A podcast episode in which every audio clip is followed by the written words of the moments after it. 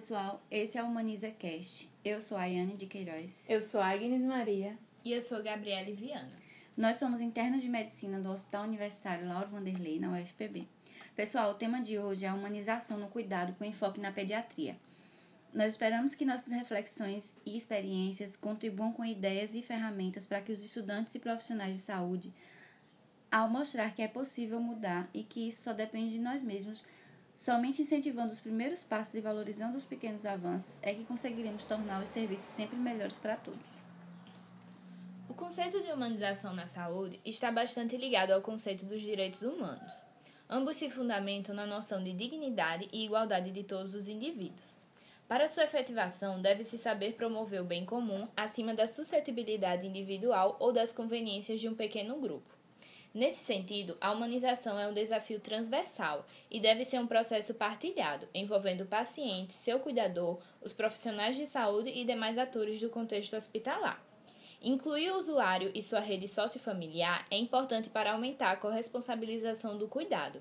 E incluir os profissionais da saúde é fundamental para que eles reinventem seus processos de trabalho e sejam agentes ativos nas mudanças do serviço de saúde como um todo.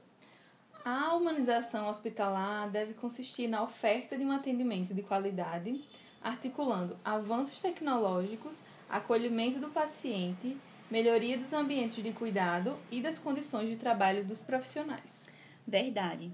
Há muito se fala sobre a necessidade de se implementar políticas específicas para o setor hospitalar brasileiro, e justamente pensando nessas melhorias do processo de trabalho é que foi lançada em 2003 a Política Nacional de Humanização da Atenção e Gestão do SUS pelo Ministério da Saúde. Essa política busca pôr em prática os princípios do SUS no cotidiano dos serviços de saúde, produzindo mudanças nos processos de gerir e de cuidar.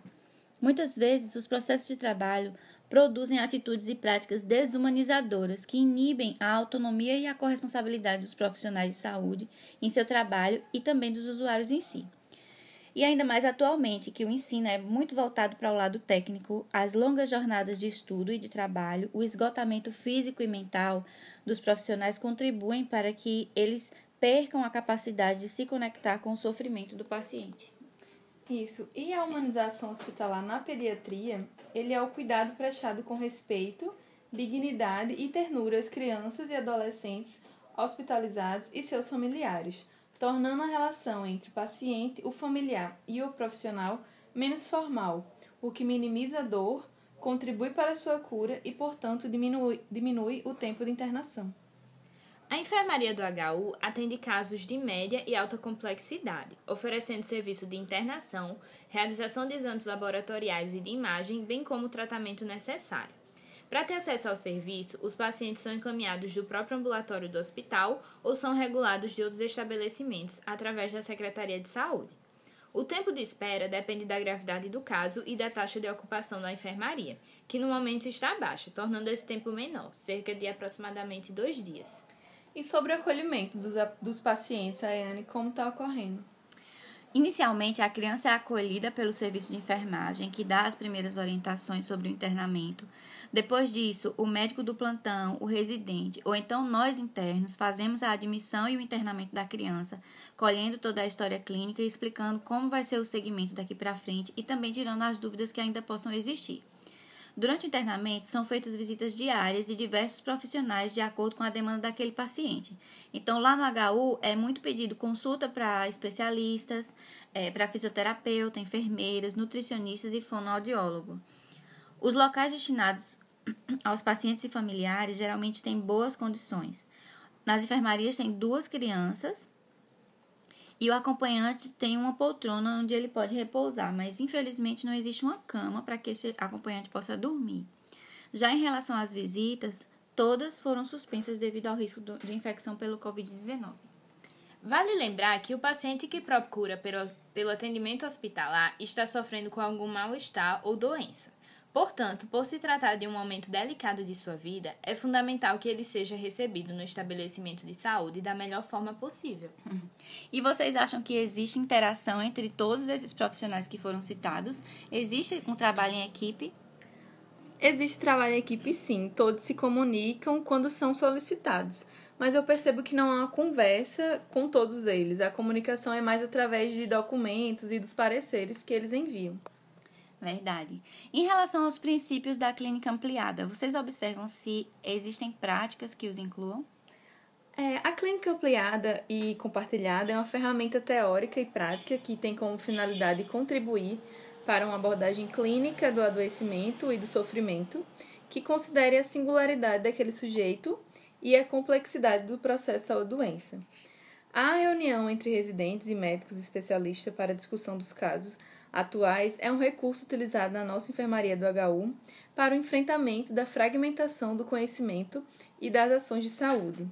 Essa estratégia é realizada parcialmente em alguns casos mais complexos, mas poderia ser melhor explorada envolvendo aspectos multidimensionais, como orgânico, social e psicológico, em uma agenda de discussões pré-organizadas. Com esses eixos, seria possível obter melhores resultados, buscando sempre atuar com práticas voltadas para a inclusão, como a escuta, vínculo, afeto, diálogo e informação na prática do projeto terapêutico singular. O PTS é o conjunto de propostas de condutas terapêuticas articuladas para um paciente, resultado da discussão coletiva de uma equipe interdisciplinar. Ele é feito depois de uma espécie de discussão de caso clínico e contém quatro partes fundamentais. A primeira é o diagnóstico, que deverá conter uma avaliação orgânica, psicológica e social, que possibilite uma conclusão a respeito dos riscos e a vulnerabilidade do usuário. A segunda é a definição de metas, com propostas de curto, médio e longo prazo, que deverão ser negociadas com o paciente. A terceira é a divisão de responsabilidades, em que é importante definir as tarefas de cada um com clareza. A última é a reavaliação, é o momento em que, se de, em que se discutirá a evolução e se serão feitas devidas correções de rumo. Na pediatria, a gente consegue perceber que não há um protocolo engessado que compreenda esses quatro pilares do PTS, mas eles são sim compreendidos ao longo do internamento e da alta, já que o desde o diagnóstico até o tratamento, sempre tudo é bastante discutido e conversado com todos os profissionais, com os pais e, quando possível, com a própria criança. E nós podemos notar que a humanização do cuidado na pediatria é ainda mais fundamental, já que quando se está hospitalizado ocorre a ruptura na rotina familiar, algo que é tão natural à criança. Ao ser internada, ela se depara com um espaço desconhecido, pouco acolhedor e procedimentos que se tornam muitas vezes ameaçadores, como injeções, punções, biópsias e sondagens, e consequentemente podem distanciá-la do que é ser criança, do momento lúdico, do brincar e de tudo que faz parte da infância. Durante a hospitalização, a criança tem suas atividades interrompidas, como as brincadeiras e a vida escolar, havendo privação da companhia de familiares e colegas.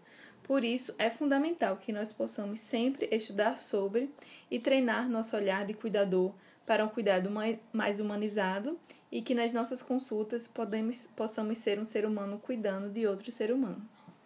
O profissional de saúde precisa se dar conta que ele é um profissional de saúde e não de doença, e muitas vezes nos tornamos profissionais da doença.